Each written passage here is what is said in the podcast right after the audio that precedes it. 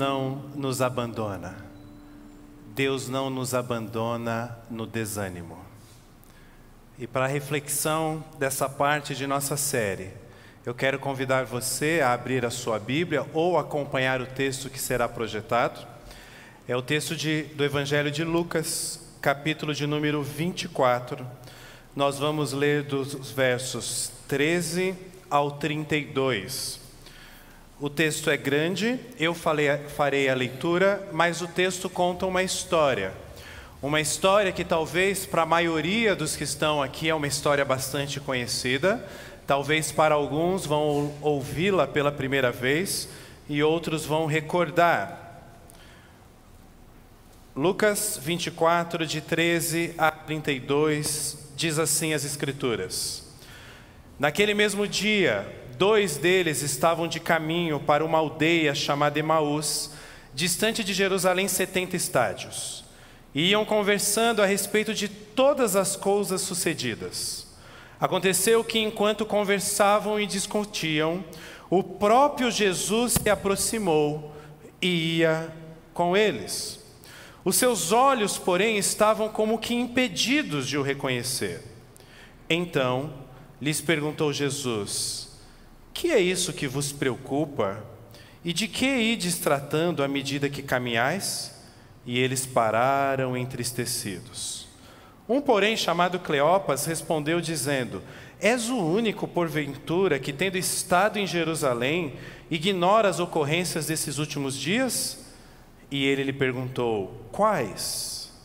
E responderam: o que aconteceu a Jesus, o Nazareno, que era varão profeta, poderoso em obras e palavras, diante de Deus e de todo o povo.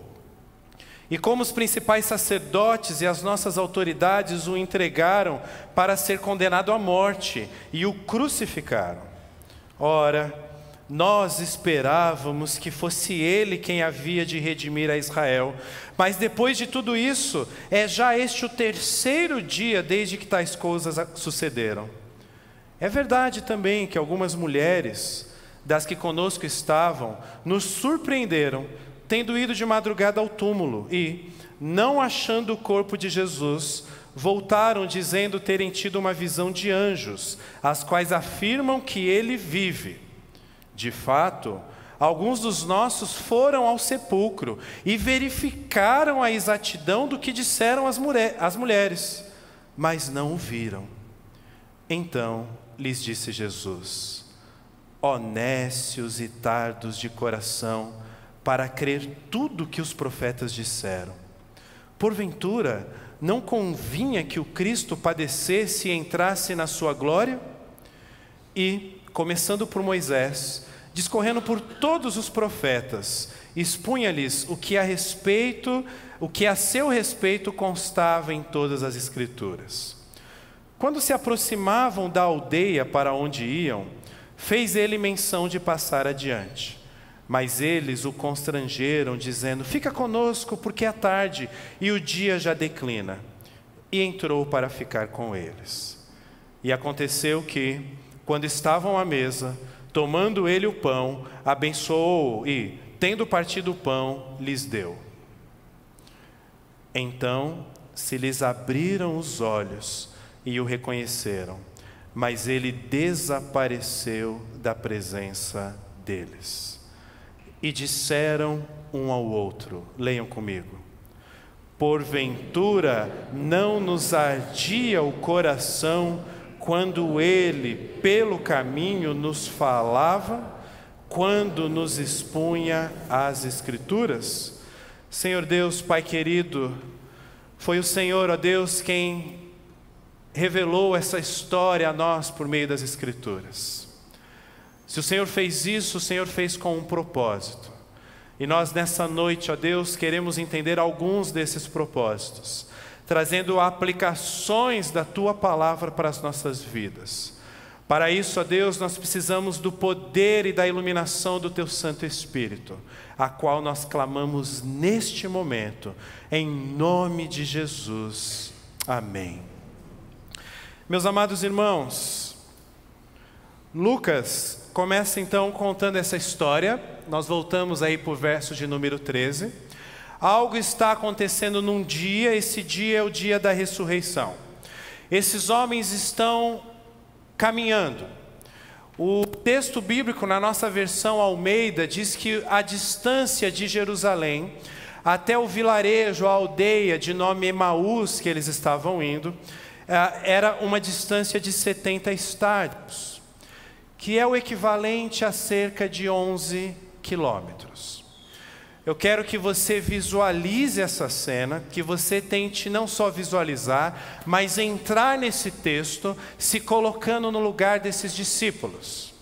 Eu entrei no Google Maps e eu descobri que daqui da Rua Vergueira, onde nós estamos, se nós calcularmos 11 quilômetros, nós vamos chegar, por exemplo, indo em, indo em direção à Marginal Pinheiros, na USP, ali no Butantã. Então imagine nós aqui em Jerusalém, aconteceu tudo o que aconteceu com Jesus, ele foi morto, e nós estamos indo em direção à USP. Você que costuma dar caminhadas, correr no Ibirapuera, o Ibirapuera tem 3 quilômetros, o seu percurso lá interno. Então isso significa você caminhar aproximadamente quase quatro voltas e o texto diz no verso 14 que eles iam conversando a respeito de todas as coisas sucedidas, todas as coisas que tinham acontecido. Eu não sei se essa é a sua experiência, mas é a experiência da maioria das pessoas. Quando nós caminhamos e caminhamos acompanhados, é natural nós caminharmos conversando. E uma boa conversa ah, acontece ali entre aqueles homens, é algo natural. A pergunta que surge é qual era o assunto, o que, que nós costumamos conversar quando nós estamos caminhando com uma pessoa, ainda mais um trajeto longo de 11 quilômetros. Normalmente nós conversamos sobre os últimos acontecimentos, os acontecimentos da semana, as notícias da economia, as notícias da política, as notícias dos esportes, do futebol, sobre o estádio do Corinthians, não, melhor não falar sobre isso, ah, ah, sobre artes, sobre tecnologia, enfim, aquilo que foi assunto durante a semana. E é exatamente isso que está acontecendo aqui. Até quando nós não temos assunto, a gente costuma falar do clima, não é isso? A gente fala, nossa, está chovendo, está frio. Isso é quando a gente não tem assunto. Mas a gente conversa. E esses discípulos estão conversando, mas o ponto aqui é que as notícias daquele dia não eram nada, nada, nada boas. Nós descobrimos isso depois, não no verso seguinte. Porque no verso seguinte a gente descobre que eram dois discípulos caminhando, aparece um terceiro homem, aparece um outro sujeito ali, um homem começa a caminhar com eles. E aí eu quero que você visualize essa cena: você está caminhando com um amigo, um amigo de fé, alguém que você tem intimidade, e aí aparece um sujeito e começa a caminhar com vocês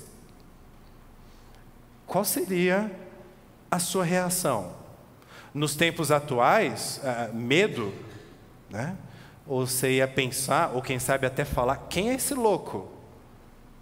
Ou até você ia pensar ou falar, ih, lá vem, lá vem pedir dinheiro. Já está se aproximando, é já que vai pedir, vamos ignorá-lo. Mas sabe algo curioso?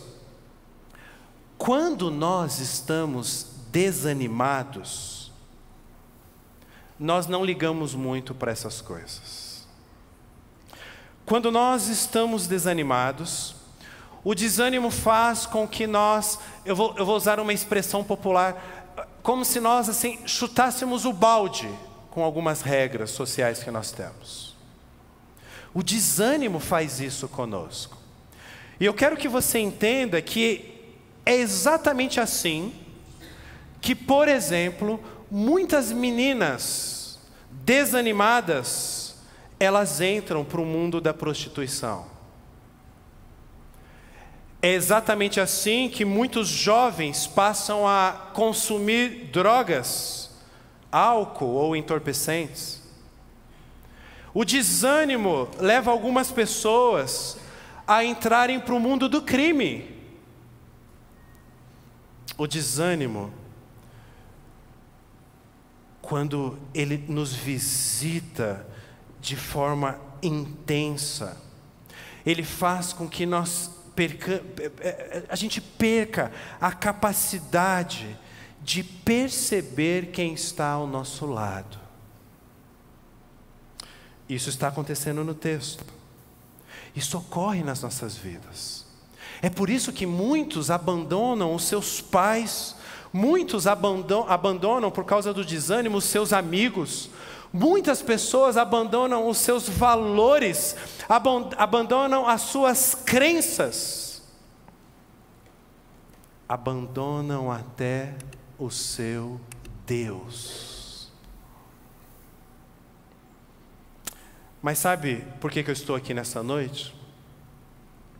Para te dizer que Deus não te abandona no desânimo.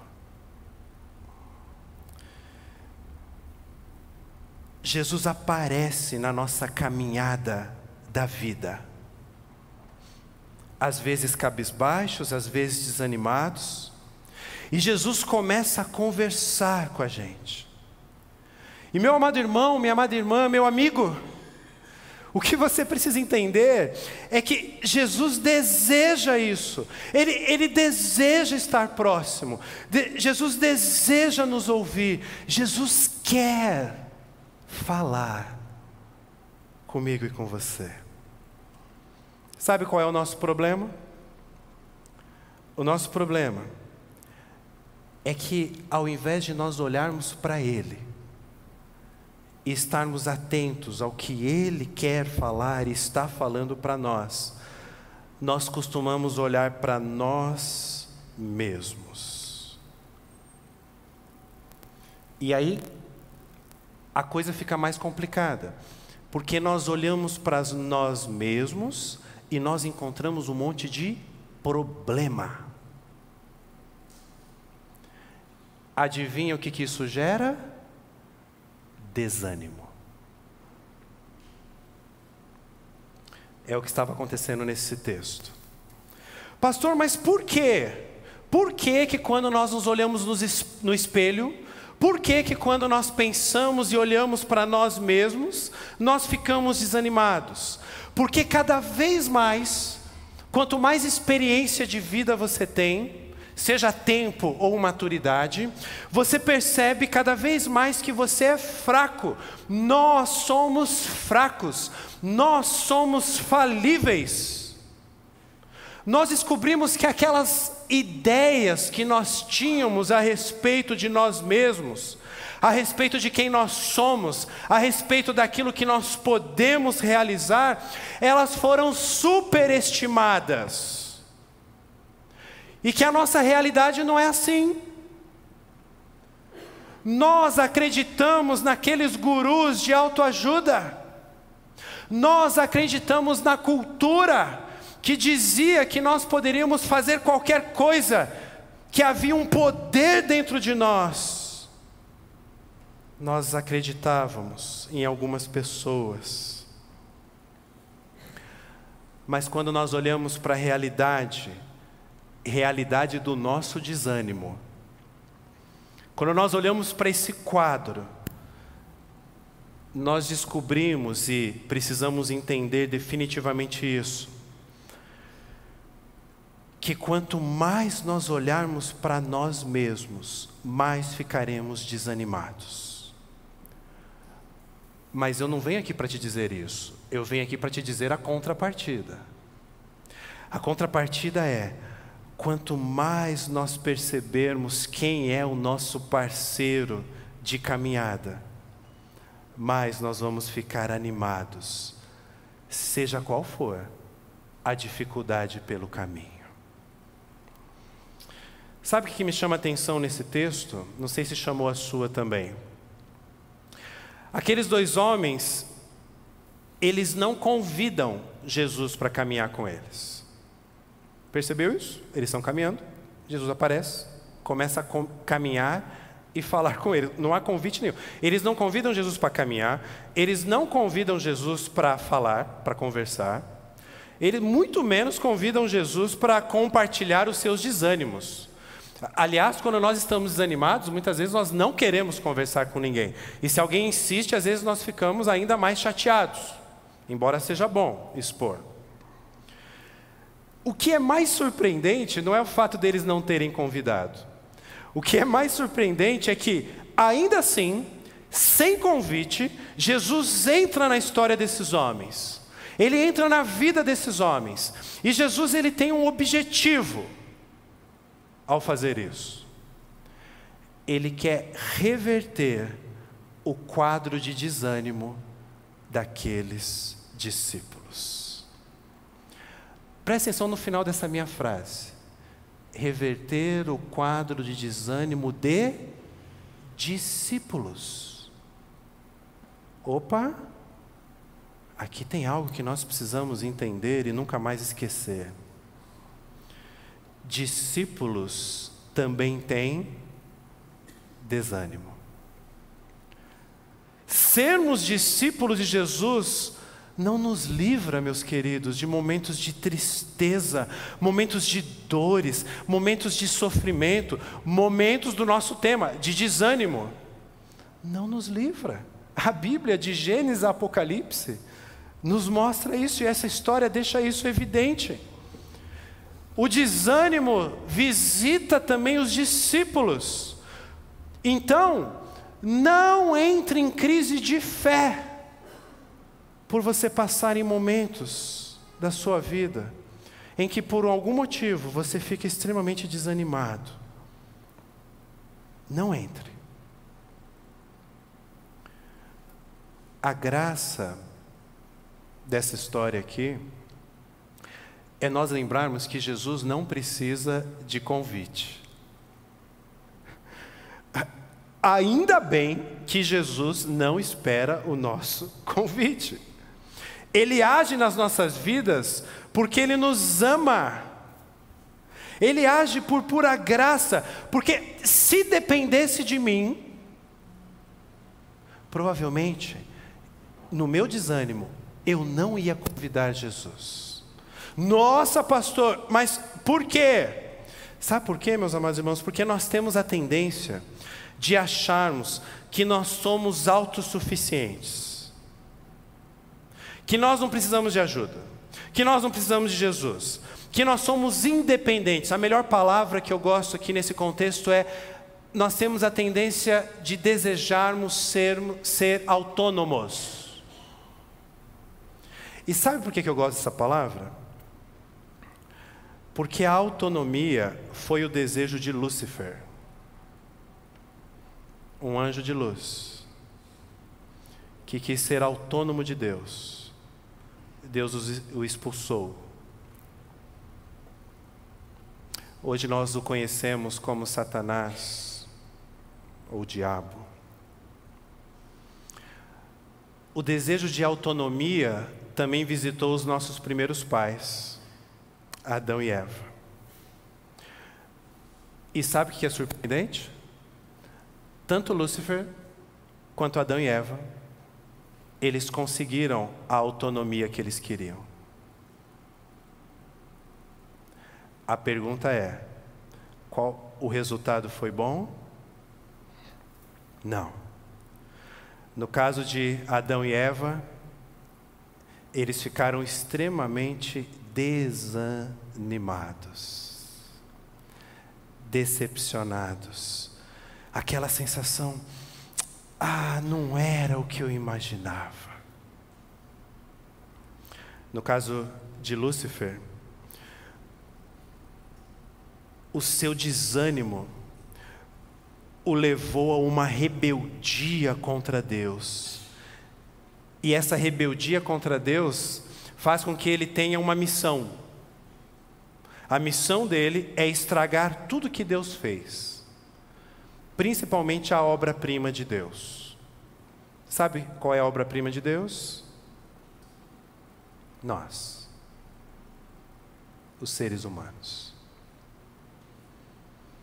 Sabe o que, que Lúcifer quer? Que nós experimentemos o desânimo que ele experimentou. E aí ele vende a autonomia como algo muito bom, mas no fundo ela só vai trazer desespero, desânimo. Ele descobriu que uma das formas dele fazer isso é agindo contra as nossas vidas. Ele quer que a gente fique no mesmo estado dele, desanimados, longe de Deus, confiando em outras coisas, mas não no Senhor. Por exemplo, ele nos tenta o tempo todo ao pecado. O tempo todo. E quando ele pega um pecado, quando ele consegue, ele percebe que um pecado em nossas vidas ele é recorrente, ele fica, ele fica assim, falando: Ah, você pecou de novo. Ah, você foi na igreja domingo, mas na segunda-feira eu estava fazendo isso.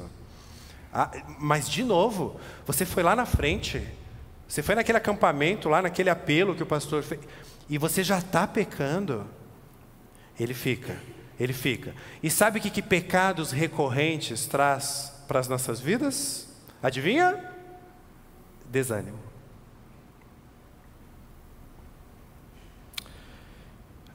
Eu começo a achar que Deus não é para mim. Eu desisto de Deus.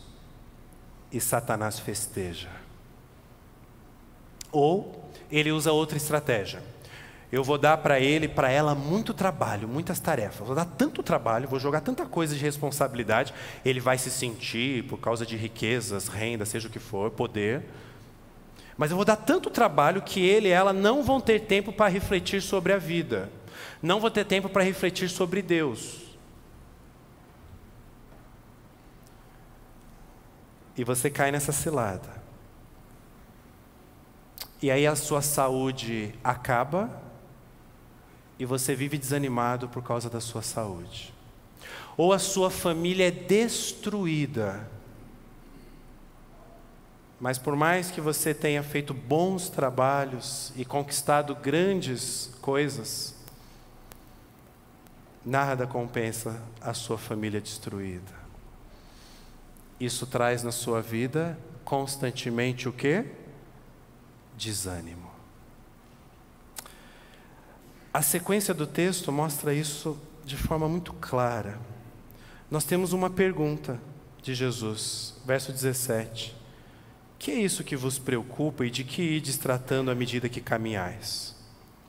Quero que você perceba o seguinte: a intenção de Jesus aqui é o coração daqueles discípulos. Jesus sempre está preocupado com o nosso coração. Você está desanimado? Você está desanimada? Deus está preocupado. Essa pergunta, colocada aí na versão Almeida de forma tão pomposa, nada mais é do que Jesus dizendo assim: por que, que vocês estão desanimados?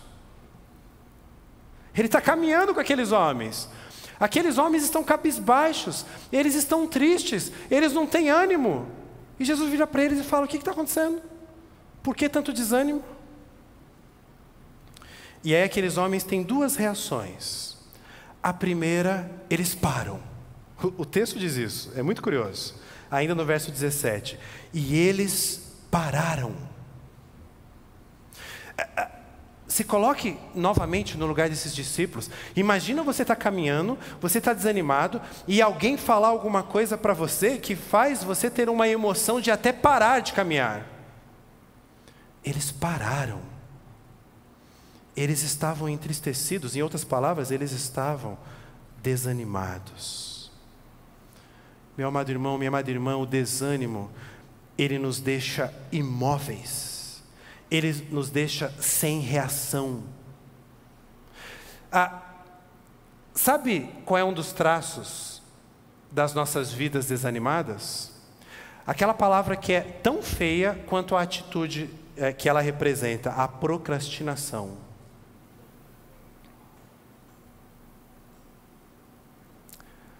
A, a procrastinação, ou seja, deixar sempre para depois as suas prioridades, nada mais é do que um reflexo do nosso desânimo. Porque eu faço tudo, eu faço um monte de coisa, só não faço o que deve ser feito. Você está rindo, né? É, você se identificou. Acontece. É o desânimo que faz isso. A gente para. Mas a pergunta de Jesus gerou neles também um sentimento de revolta. Verso 18: És o único, porventura, que, tendo estado em Jerusalém, ignora as ocorrências desses últimos dias? Não é uma revolta que eles gritaram com Jesus. Claro que não, eles estavam tristes. Mas é uma, mas é uma pergunta de revolta.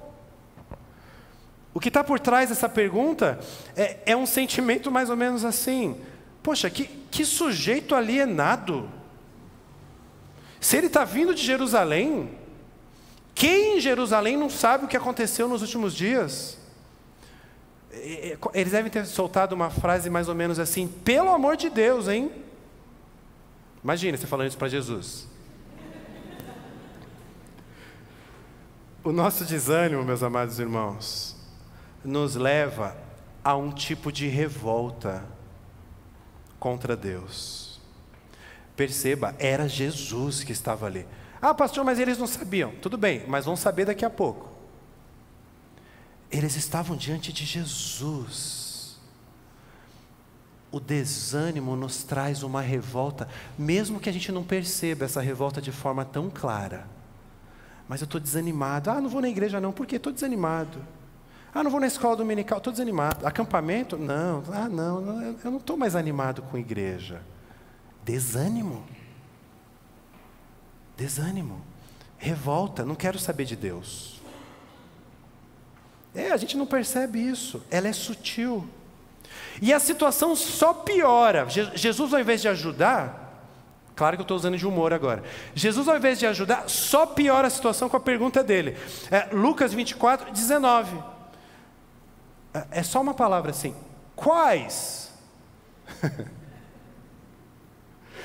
que pergunta mais absurda! Quando os discípulos fizeram a pergunta anterior para Jesus, eles não imaginavam que ele não sabia de fato, era uma pergunta retórica.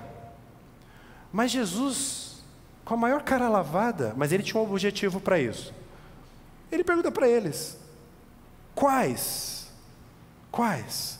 É como se ele estivesse dizendo assim em outras palavras: me expliquem. Que aconteceu em Jerusalém? Me expliquem, quero saber. A pergunta de Jesus, meus queridos, na mente daqueles discípulos, confirmava para eles a alienação daquele homem. Mas Jesus ele tinha uma intenção ao fazer essa pergunta. E aí eu quero trazer para nós, tá? O tempo todo eu estou jogando os discípulos lá e nós aqui. Jesus quer ouvir de nós o que realmente nos deixa desanimados. Ele quer ouvir. Ele quer ouvir. Ele sabe Pastor, mas ele não sabe de todas as coisas? Sabe. Mas o exercício de falar com o Mestre, e nós fazemos isso por meio da oração, ah, nos faz nos aproximarmos dele. É, na prática, acaba sendo um exercício da nossa intimidade com Ele. Porque a gente só fala sobre os nossos desânimos com quem nós temos intimidade. Quando você está mal, é bom você se abrir com alguém, mas você só vai se abrir com quem você confia, com quem for da sua intimidade. Algumas pessoas hoje não encontram pessoas que são bons ouvidos, que são bons ombros, e gastam fortunas com isso. Porque tem pessoas que cobram para isso. Guarde uma coisa no seu coração. Jesus quer ouvir todos os seus desânimos. Nessa noite, Ele quer ouvir todos os seus desânimos.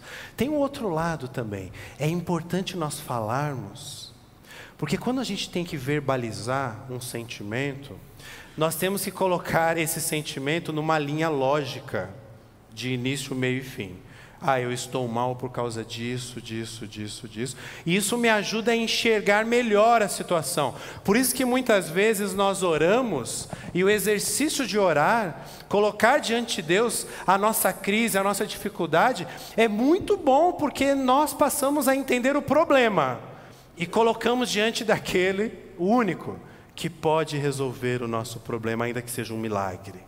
Isso acontece quando nós oramos. Então eu quero que você perceba nessa noite, à luz desse texto, que Jesus, a qualquer momento da sua vida, Ele pode interromper a sua caminhada e fazer você refletir sobre as coisas que realmente importam nessa vida.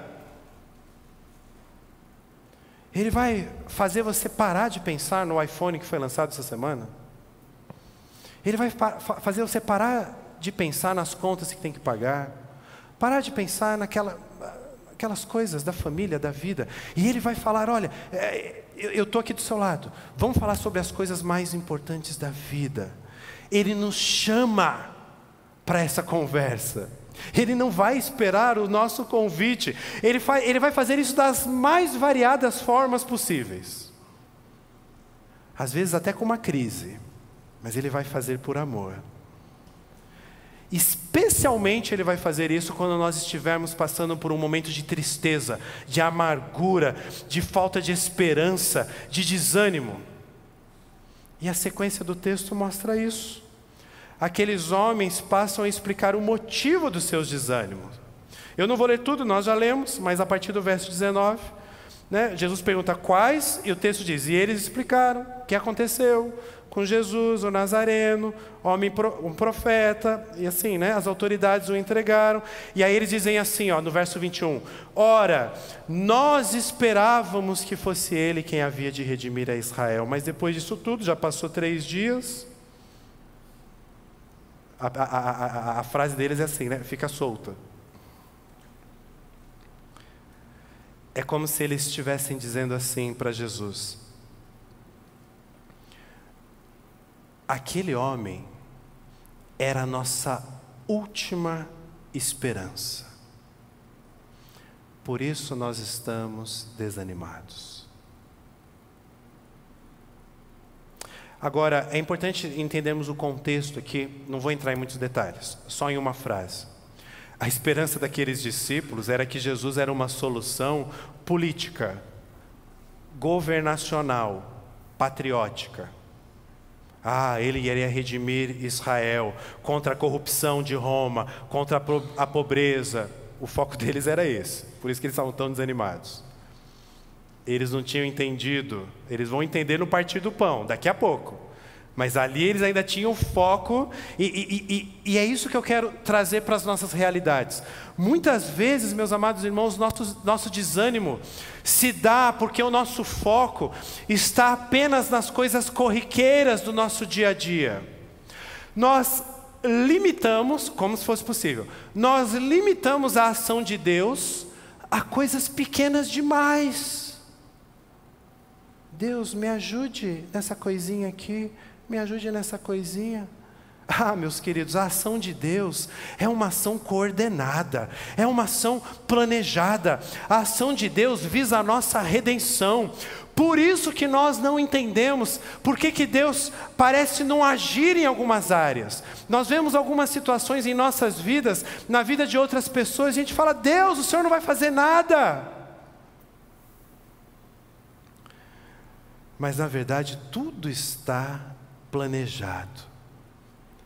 Deus não está parado. Nunca. Ele não nos abandona. E aí eu pergunto para você: diante disso, eu, vou fazer a pergunta que Jesus fez para os discípulos: qual o motivo do seu desânimo?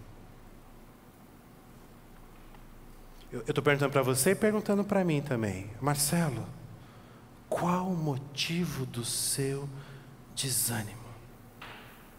Talvez em alguns momentos da sua vida você foi uma pessoa animada, você colocava a sua esperança em Deus. Talvez você que não é da igreja, talvez esteja me acompanhando aí pela internet ou me ouvindo no Spotify, você esteja pensando assim: ah, é, é, teve uma época da minha vida que eu até frequentei igreja.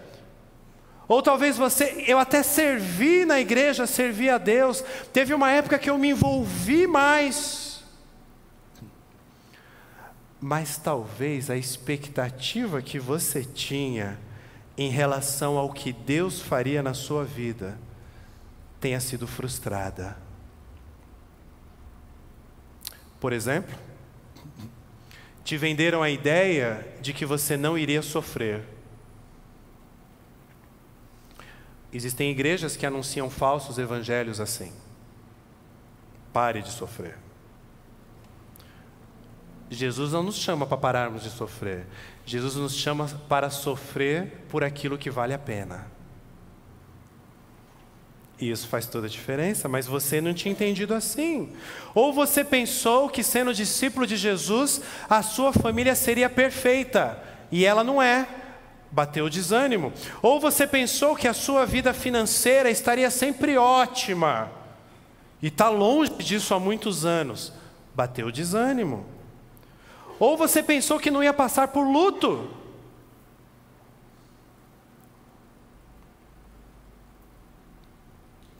Você está passando por todas essas dificuldades.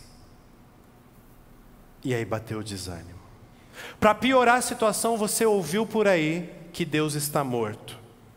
Você ouviu na faculdade, você ouviu nos jornais, nas revistas, nas entrevistas de TV, os seus amigos, e para piorar ainda mais, você acreditou nisso. É, ele deve estar morto mesmo.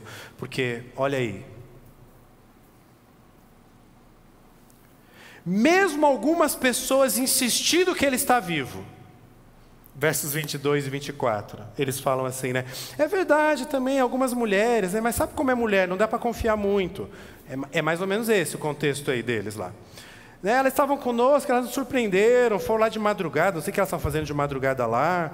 Aí elas não acharam o corpo de Jesus, voltaram dizendo uma história meio absurda. Tinham tido uma visão de anjos que afirmavam que ele vive.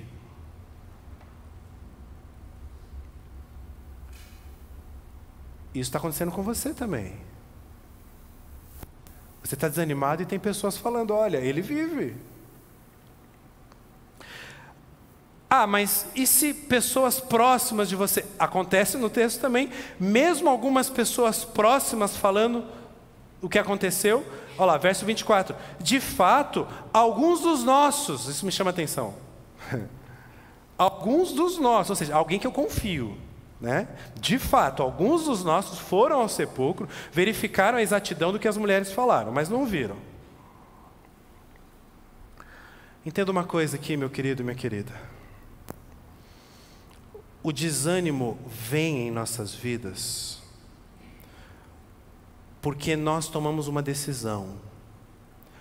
Nós preferimos sair de Jerusalém e seguir os nossos próprios caminhos. Jerusalém aqui é a figura, é o símbolo da presença de Deus. A aldeia de Emaús o símbolo da ausência de Deus. Por isso que eu fiz uma conexão com a USP. Não, não, é brincadeira.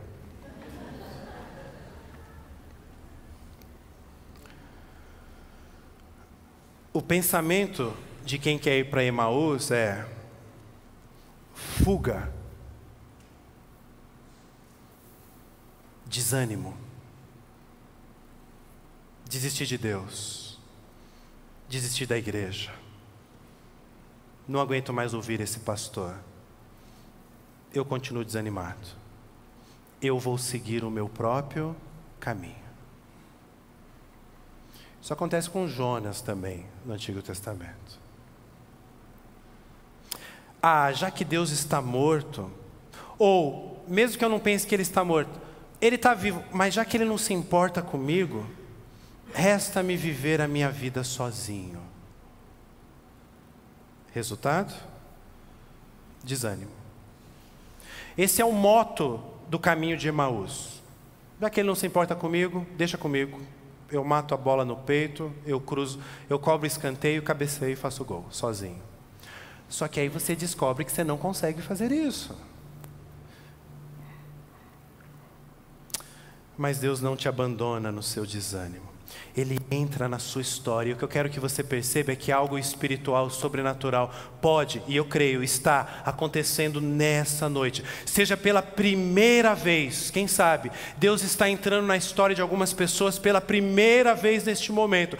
Ou Ele está entrando na sua história, como naqueles dois discípulos que já eram discípulos, mas Ele está entrando na sua história para reorientar você para o caminho certo.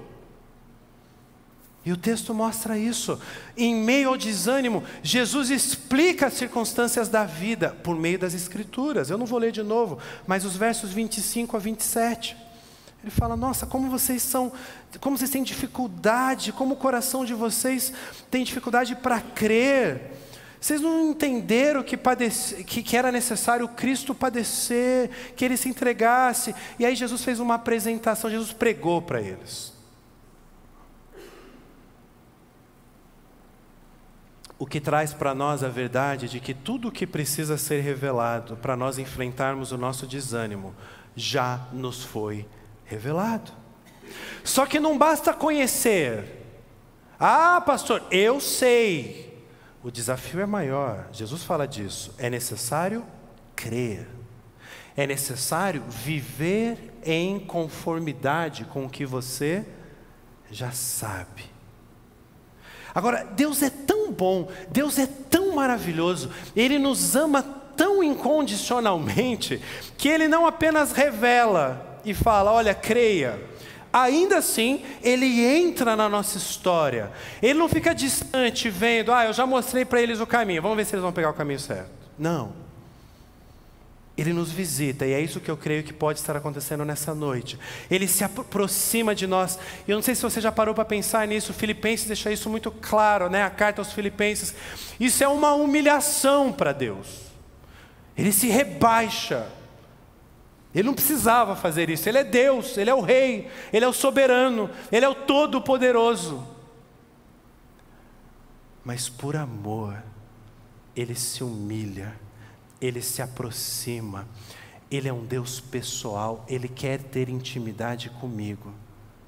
Ele quer ter intimidade com você. Ah, mas eu não quero. Não importa, ele quer, meu amigo. Ele quer. A iniciativa é dele. Não é sua. Você consegue conviver com isso? Você consegue imaginar isso? E olha como esse desejo de Jesus fica claro nos versos que nós lemos de 28 a 30, né? Eles se aproximam da aldeia, Jesus faz menção de passar adiante, eles constrangem Jesus, dizendo: fica aqui. Jesus aceita, Jesus declina da ideia. Ele entra para ficar com eles. E aí, quando eles estavam à mesa, ele, Jesus pega o pão, Jesus abençoa o pão, parte o pão e entrega para eles. O nosso Deus não é um Deus impessoal. E perceba a conexão que eu quero fazer aqui do que já foi dito. Jesus sabe que o nosso coração é duro, honestos e tardos de coração. Ele sabe que o nosso coração é frio para as coisas do seu reino. Ele sabe disso. E é por isso que no meio do nosso desânimo, Jesus aparece e literalmente aquece os nossos corações. Verso 32, o último verso que nós lemos. E disseram um ao outro: Porventura não nos ardia o coração quando ele pelo caminho nos falava, quando nos expunha as Escrituras? Se você ainda não entendeu isso, eu quero refletir junto com você. A origem do nosso desânimo não está nas circunstâncias da nossa vida. A origem do nosso desânimo está no nosso coração. Por isso que Jesus está preocupado com o nosso coração. Por isso que você ora falando assim: Jesus, resolva isso daqui para mim e vai ficar tudo bem. Eu vou ficar animadão. E Jesus não resolve. Porque ele está preocupado com algo mais importante, que é o seu coração. Às vezes ele resolve, às vezes ele resolve em outro tempo, às vezes não resolve. Porque ele sabe o que é melhor para as nossas vidas. É possível viver animado, seja qual for a circunstância? É. Qual o caminho, pastor? Confiando nele. Não confiando em nós mesmos. Perceba, uma coisa depende da outra. Eu tenho que parar de confiar em mim para confiar nele. Porque se eu falar assim, pastor, eu confio em Deus, canto aí, né, firme nas palavras do meu redentor. Mas no fundo, no fundo eu confio em mim também, né? Aquela história, Jesus com um remo, eu com outro remo. Segundo a Bíblia, você não consegue nem remar, você está morto nos seus delitos e pecados. Ele vem, ele pega os dois remos e ele te ressuscita. Ele te dá vida. E conduz o barco da sua vida. Te conduz pelo caminho. Sabe quando que isso vai acontecer na sua vida? Verso 31 que eu deixei por último. Só vai acontecer quando seus olhos forem abertos e você reconhecer Jesus. Então, se lhes abriram os olhos e o reconheceram. Jesus está na mesa com você. Mesa. Você convida qualquer pessoa para comer à mesa da sua casa? Não. Só quem tem intimidade. Jesus está na mesa. Resta nós abrirmos os nossos olhos e reconhecer. A partir daquele momento, os dois discípulos não ficaram mais desanimados. Pelo contrário, eu não li, mas você pode ler depois em casa. A continuação do texto diz que eles se levantam, eles saem correndo e eles vão contar a boa notícia. Só Jesus pode fazer o nosso coração queimar novamente. Só Jesus pode nos ajudar a abandonarmos o desânimo e seguirmos em frente. Então, meus amados irmãos, Talvez você esteja perguntando assim: legal, pastor, que texto grande, eu entendi, mas o que, que eu levo para casa, pastor? Agora eu quero saber como que eu posso lutar contra o desânimo. Então eu coloquei três divisões para essa conclusão. Fiquem tranquilos, já é conclusão. Três verdades para se lembrar em sua luta contra o desânimo. Primeira delas, Deus não te abandona em seu desânimo. Ele está vivo e quer te ajudar. Lembra lá do verso 13? Nós não vamos colocar de novo aí não. O verso 13 começava dizendo assim: Naquele mesmo dia, que, do, que dia é esse? O domingo da ressurreição. Aqueles homens estão caminhando para onde eles queriam ir, Emaús. E eles não sabiam o que tinha acontecido. Jesus já havia ressuscitado. Eles pensavam que Jesus estava morto. Eles não sabiam que naquela mesma manhã mulheres tinham ido lá com os perfumes embalsamar Jesus. Chegaram lá, viram a pedra removida. Aparece um homem, que na verdade era um anjo, e fala: Por que vocês estão procurando entre os mortos aquele que vive? Eles não sabiam de nada disso. Ou seja, aqueles homens estavam desanimados, porque eles viviam o seu dia como se Jesus estivesse morto. E é aqui que encaixa essa frase que está aí. Se não nos lembrarmos que Jesus vive, nós viveremos diariamente desanimados. Ele está vivo. Nossa vida não é mais a mesma vida de antes.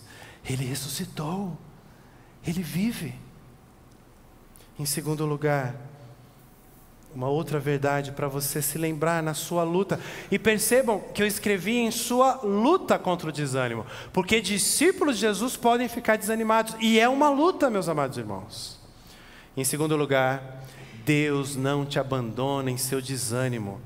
O Evangelho é a boa notícia. O desânimo daqueles homens era baseado nas más notícias que eles receberam. E, e, e deixa eu só fazer uma ilustração dos nossos dias de dia a dia aqui rapidinho. Vocês já perceberam? É, é um consenso isso. Que os nossos noticiários, em geral, seja na internet, na TV, no rádio, em geral, nos deixam muito mais desanimados do que animados. É curioso isso, né? Você está lá no trânsito, já está né, estressado. Opa, estresse a semana que vem. Ah, estressado lá no trânsito tal, e você fala, ah, vou ligar o rádio aqui para ouvir umas notícias. Você fica desesperado. Por quê? Porque as notícias são ruins. É, é um caminho que a Lava Jato está tomando, é o que se descobriu de governos anteriores, é o que se descobriu do governo atual, é algo que está acontecendo na sua cidade, no seu bairro. Você fala, meu Deus! As notícias são um fator de desânimo em nossas vidas. E aí, meus queridos, é muito curioso, é muito curioso nós observarmos que a revelação do reino de Deus é dada na tradução literal da palavra evangelion, evangelho. Significa boa nova ou boa notícia. Ou seja, em um mundo cheio de notícias que nos deixam desanimados, cabisbaixos, para baixo mesmo, Deus se revela com uma boa notícia. Então, o que eu quero dizer para você com essa frase aí, o Evangelho e a boa notícia é: o antídoto, a solução para o nosso desânimo está no Evangelho, está na cruz, está na palavra. Essa é uma forma de lutar contra o nosso desânimo. E em terceiro e último lugar, Deus não te abandona em seu desânimo. Nós continuamos sendo fracos. Deus continua sendo forte. O desânimo traz à tona nas nossas vidas um forte sentimento de fracasso. Na verdade, ele extenua né, a, minha, a minha realidade eu descubro que eu não sou um super-homem. Eu descubro que eu sou um super fraco. E porque eu sou fraco, preciso de um Salvador. Entenda, meu amigo, meu irmão. Deus trabalha para nós. Deus trabalhar para mim não significa que eu sou o Senhor e Ele me obedece. Claro que não. Mas Deus trabalhar para mim significa que eu não posso fazer esse trabalho sozinho. Então, especialmente quando você estiver fraco, se sentindo derrotado, derrotada, lembre-se que tem um Deus que trabalha para a gente. Na cena do texto que nós estudamos, ele partiu o pão.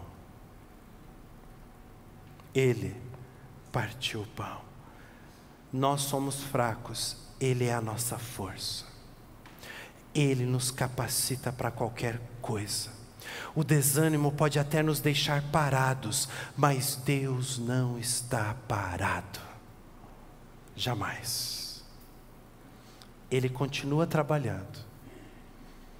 E trabalhando por mim e por você. Porque Deus nos ama. Deus não nos abandona no desânimo.